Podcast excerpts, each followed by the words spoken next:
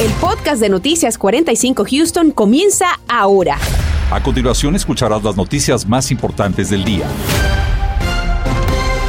Se detecta en los Estados Unidos el primer caso de la variante Omicron del coronavirus. Las autoridades de salud nos indican que se trata de una persona en San Francisco quien llegó de Sudáfrica el 22 de noviembre. El afectado estaba completamente vacunado contra el coronavirus y reporta síntomas leves. Se encuentra en cuarentena desde que dio positivo a la prueba. Todas las personas que han estado en contacto con el afectado ya han sido notificadas. Y es que tras esta noticia, el gobierno de Biden podría incrementar sus requerimientos a los viajeros que lleguen al país. Eso podría incluir un test negativo de COVID-19 no mayor a 24 horas. Vamos en vivo con José Alberto Irizarri. José, ¿qué otras restricciones podríamos ver de cara a los viajes de fin de año? Muy buenas tardes. Son varias las consideraciones, Marcela, y recordemos que el presidente Joe Biden había prohibido desde el pasado lunes la entrada de extranjeros a través de los aeropuertos provenientes de Sudáfrica, pero también de otras siete naciones, y esto obviamente se tiene relación a la variante Omicron. Pero ahora, como bien mencionas, la consideración es reducir el tiempo requerido en el resultado negativo que hay que presentar en las pruebas del COVID-19 antes de viajar. Ese periodo era de no más de tres días, pero se piensa reducir a 24 horas por esto, se podría anticipar una congestión en los centros para realizarse la prueba del COVID, como hacía meses no veíamos y donde algunos de estos centros fueron cerrados por la baja tasa de pruebas que se estaban realizando. El doctor Baron habló sobre esta medida en los aeropuertos y proyectó que a mayor cantidad de pruebas que se estarían realizando aumentaría un poco la tasa de positividad en nuestra zona. Y ante la popularidad de las pruebas caseras para detectar el COVID-19 y ante este posible requerimiento de reducir el tiempo para presentar un resultado, esto fue lo que tuvo que decir el doctor Baron. Todo depende de si vienes a los Estados Unidos. Se está hablando de que sean únicamente pruebas PCR. Las pruebas caseras son las pruebas del antígeno y esas no se contarían como pruebas PCR. Pero todavía se supone que mañana el presidente Biden va a dar un anuncio oficial sobre qué medidas se van a tomar. Hay que recordar que en los centros de vacunación de la ciudad de Houston también se están realizando pruebas del COVID-19 sin costo alguno. Para eso hay que buscar información precisamente en el portal de la ciudad de Houston. Como escucharon de parte del doctor Baron, se está esperando que mañana el presidente Biden haga un anuncio sobre este posible requerimiento en cuanto a las pruebas de COVID-19 en los aeropuertos, como también otras medidas que se estarían tomando, ya que una vez se detectó este caso de la variante Omicron aquí en el país, nosotros estaremos toda la información de toda esta cobertura según siga trascendiendo, puesto que es una noticia en desarrollo. Las estaremos presentando en nuestro noticiero, nuestras plataformas sociales, pero también en nuestra aplicación Univision 45 Houston. Si no la tiene, la puede bajar ahora mismo. Reportando desde el aeropuerto intercontinental George Bush, José Alberto Rizarri, Noticias Univision 45. José, gracias. Y mientras tanto, los números de casos de contagio se mantienen en Houston. Por eso las autoridades siguen con lupa la propagación de esta nueva variante. Vamos en vivo con Daisy Ríos. Daisy, ¿cuál es el índice de positividad en la ciudad? ¿Qué tal, Marcela? Muy buenas tardes. Te cuento que el índice de positividad aquí en la ciudad de Houston es del 4.1%. Esto es únicamente entre las personas que han acudido a hacerse los exámenes de detección de coronavirus. Sin embargo, nos dicen autoridades, no se registra un incremento, pero tampoco un decremento, lo cual prácticamente es una buena noticia. Sin embargo, dicen que no hay que confiarnos. Las estadísticas son alentadoras en la ciudad de Houston, donde se han contabilizado menos de 600 casos de contagios de coronavirus en las últimas dos semanas. Pues los casos se han mantenido eh, no incrementan, no bajan. Eh, esas últimas semanas es lo que hemos notado. Eh, esperemos que pues sigan bajando. es importante que las personas sigan protegiéndose con la vacuna, el distanciamiento social. En los análisis de detección de coronavirus en aguas residuales, que se hacen continuamente, no se ha detectado la presencia de la nueva variante. Omicron, entonces no hemos detectado hasta el momento. Seguiremos eh, pues dándole seguimiento, ah, haciendo esos esos análisis todas las semanas para alertar al público eh, cuando surja este, eh, esta variante aquí en nuestra ciudad. pues se espera que eventualmente se va a detectar.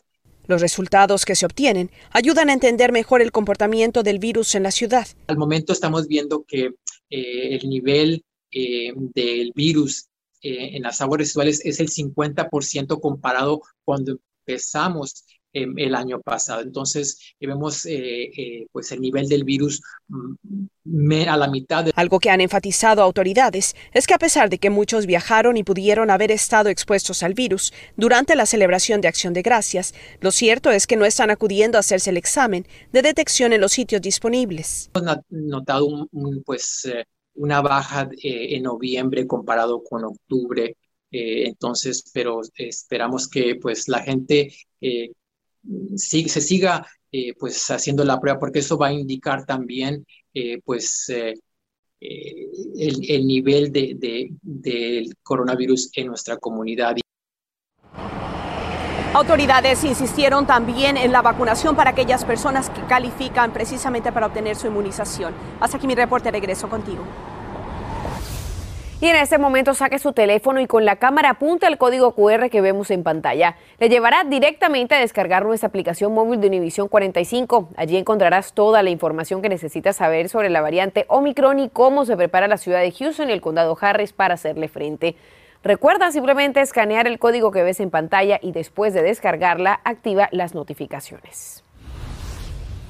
Vamos ahora a esas condiciones del tiempo. Usted ya lo habrá sentido, tenemos temperaturas por encima de lo normal para esta época del año un poco de calor para acompañarnos en este miércoles. Pero ¿seguirá con nosotros este patrón? Esa respuesta la tiene nuestro meteorólogo Anthony Ortiz del equipo de vigilantes del tiempo de Univisión 45. Anthony, ¿qué nos dices? Y te digo que sí, Marcela, muy buenas tardes. Y es que la tendencia es ganar un poco más de calor cada día con temperaturas alcanzando, sobrepasando los 80 grados. Así que diciembre comenzó no como todo el mundo esperaba porque asociamos casi siempre diciembre con el frío, pero hoy no fue la excepción en el área de Houston porque la temperatura, si se fija, se mantuvo en ese rango de los 70 grados. De hecho, en Hobby se registró una temperatura máxima de 79, lo que se supone que se hubiese registrado para un día como hoy son 67, así que estuvimos 12 grados por encima del promedio y todo esto por el viento que sigue predominando desde el sur suroeste hacia nuestra región. Actualmente 73 en Katy, 73 es lo que se registra sobre la ciudad de Houston, mientras tanto en Galveston 71 y lo que le decía, el viento va a continuar predominando de mar a tierra, o sea, es una masa de aire un poco más cálido, por eso la humedad ha aumentado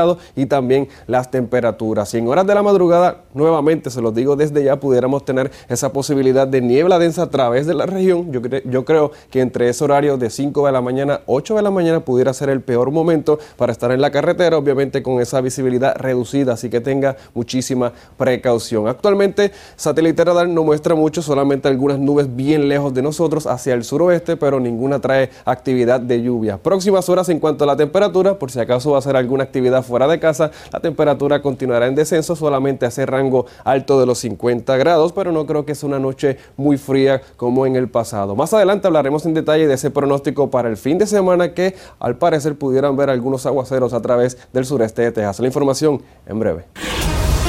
Continuamos con el podcast de Noticias 45 Houston. Hoy se cumple la fecha límite establecida por ERCOT para que las plantas generadoras y almacenadoras de energía entreguen sus planes de preparación para la temporada invernal. Todo esto con el fin de evitar futuras fallas en la red eléctrica de Texas como las que ocurrieron en febrero que causaron pérdidas humanas y millones de dólares en daños. David Herrera nos dice cuál será el próximo paso en la agencia reguladora.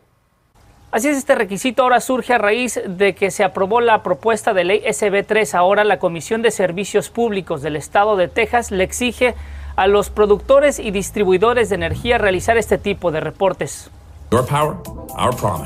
El Consejo de Fiabilidad Eléctrica de Texas, o ERCOT por sus siglas en inglés, es el organismo encargado de revisar estos reportes que deben incluir procedimientos a seguir en caso de que sus instalaciones se vean comprometidas por las bajas temperaturas. ERCOT dijo a Univision a través de un comunicado que la fecha límite para entregar dichos reportes es la medianoche de este miércoles. A pesar de los esfuerzos de autoridades tejanas y agencias reguladoras, la corporación North America Electrical Reliability, o NERC por sus siglas en inglés, que es una autoridad sin fines de lucro cuya misión es asegurar la reducción efectiva y eficiente de los riesgos de confiabilidad y seguridad de la red, aseguró que Texas podría volver a sufrir cortes de electricidad generalizados en caso de que se produzcan condiciones meteorológicas extremas esta temporada. Para evitar cortes de energía cuestionamos a ERCOT si realizaría inspecciones para hacer cumplir los informes enviados. Informaron que este mes inspeccionarán aproximadamente unas 300 centrales eléctricas y 20 de distribución. Univision 45 cuestionó a Centerpoint acerca de las medidas que deben de tomar usuarios que dependan de aparatos médicos para su salud en caso de un apagón. La sugerencia es de que llenen una forma con la Comisión de Servicios Públicos de Texas para obtener la designación de cuidados críticos con su proveedor de servicio.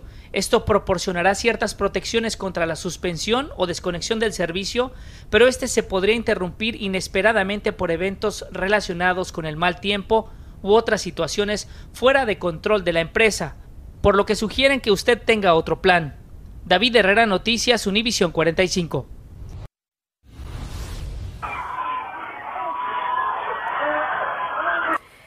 Captado en video el incidente entre dos estudiantes cuando uno atacó al otro en la escuela Wonderledge del distrito escolar de Klein. Pedimos declaraciones al distrito, a lo que nos respondieron que están investigando lo sucedido junto a la Fiscalía del Condado Harris y tomar así las acciones disciplinarias correspondientes. Estaremos al tanto. La familia de un hombre de 29 años que presuntamente fue blanco de disparos por parte de un vecino en Sugarland está pidiendo una investigación independiente. El llamado lo hacen después de que se dieran a conocer los videos de la cámara corporal de los oficiales que atendieron a la escena en agosto del año pasado.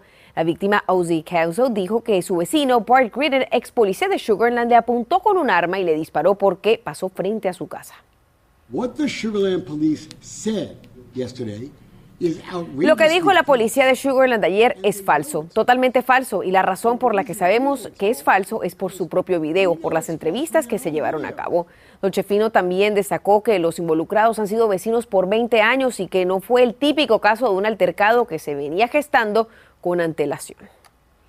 25 equipos de oficiales caninos de nuestra área presentaron su examen de certificación de reconocimiento de detección de explosivos. Esta certificación nacional es importante para la labor que realizan. Estos exámenes son voluntarios y evalúa la capacidad de los caninos de detectar 10 olores característicos. Entre las agencias participantes están la Policía de Houston, la Policía de Katy, US Marshals, Metro PD, entre otros. Escuchemos del instructor Cody Monday.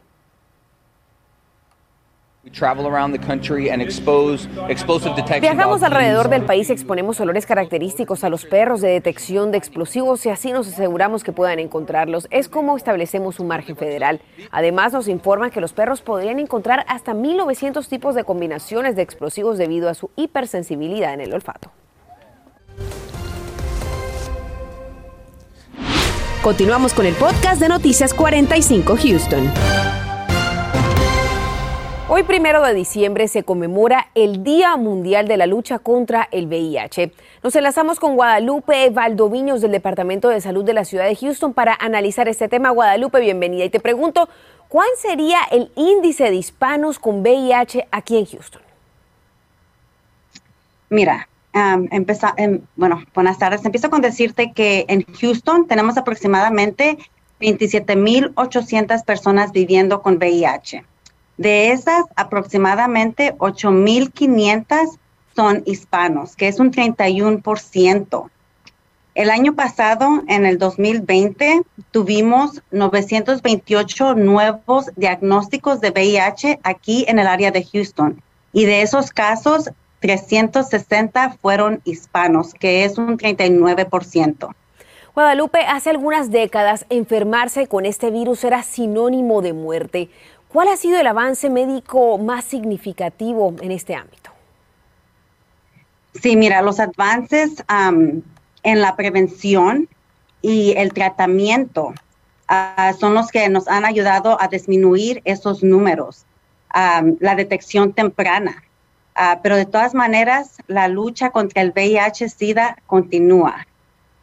Hablando justamente de la detección Guadalupe, ¿dónde las personas pueden realizarse exámenes gratis para detectar si padecen del VIH?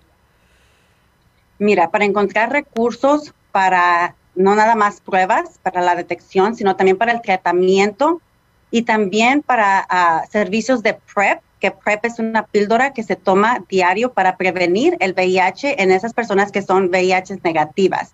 Y nosotros tenemos cuatro centros de salud um, por toda el área de Houston para hacerse esos, uh, obtener esos servicios gratis. Para más información de dónde están, cómo hacer la cita, pueden hablar al 832-393-5010. Guadalupe, muchísimas gracias por tu presencia con nosotros. Esta tarde en pantalla estamos viendo la página web y el número de teléfono al cual usted puede marcar para más información al respecto. Muchísimas gracias. El tráfico se había mantenido en calma en la mayoría de nuestras autopistas, pero se acaba de presentar un buen accidente. Esto en lo, en lo que es la Interestatal 10. Ya los actualizo porque comienza a ponerse lento el tráfico.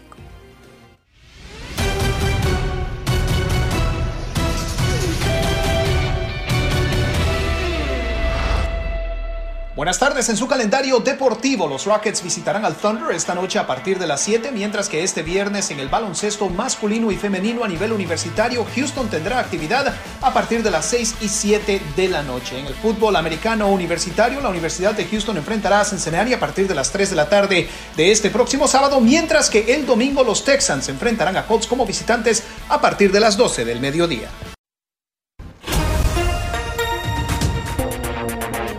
A través de nuestras plataformas digitales continuaremos con la cobertura sobre lo que pudiera ocurrir en Houston cuando se llegue a presentar el primer caso de la variante Omicron. También le tenemos la nueva forma en la que los criminales están acechando a través de los grupos privados de Facebook. Esto a la hora de intentar comprar un popular duende navideño. Recuerde que esta y otras noticias serán transmitidas en nuestras plataformas digitales esta noche a las 10. Y precisamente en este momento le invitamos a sacar su cámara de su celular y apuntar este código QR que vemos en pantalla. Allí podrá descargar nuestra aplicación móvil de Univisión 45 y podrá ver en vivo nuestros noticieros. Es muy sencillo, simplemente saque la cámara del celular, apunte el código QR, lo llevará al sitio de descarga y después no se olvide de activar esas notificaciones. Recuerde que esta noche nuestra edición nocturna va a través de nuestras plataformas digitales, es decir, nuestra aplicación.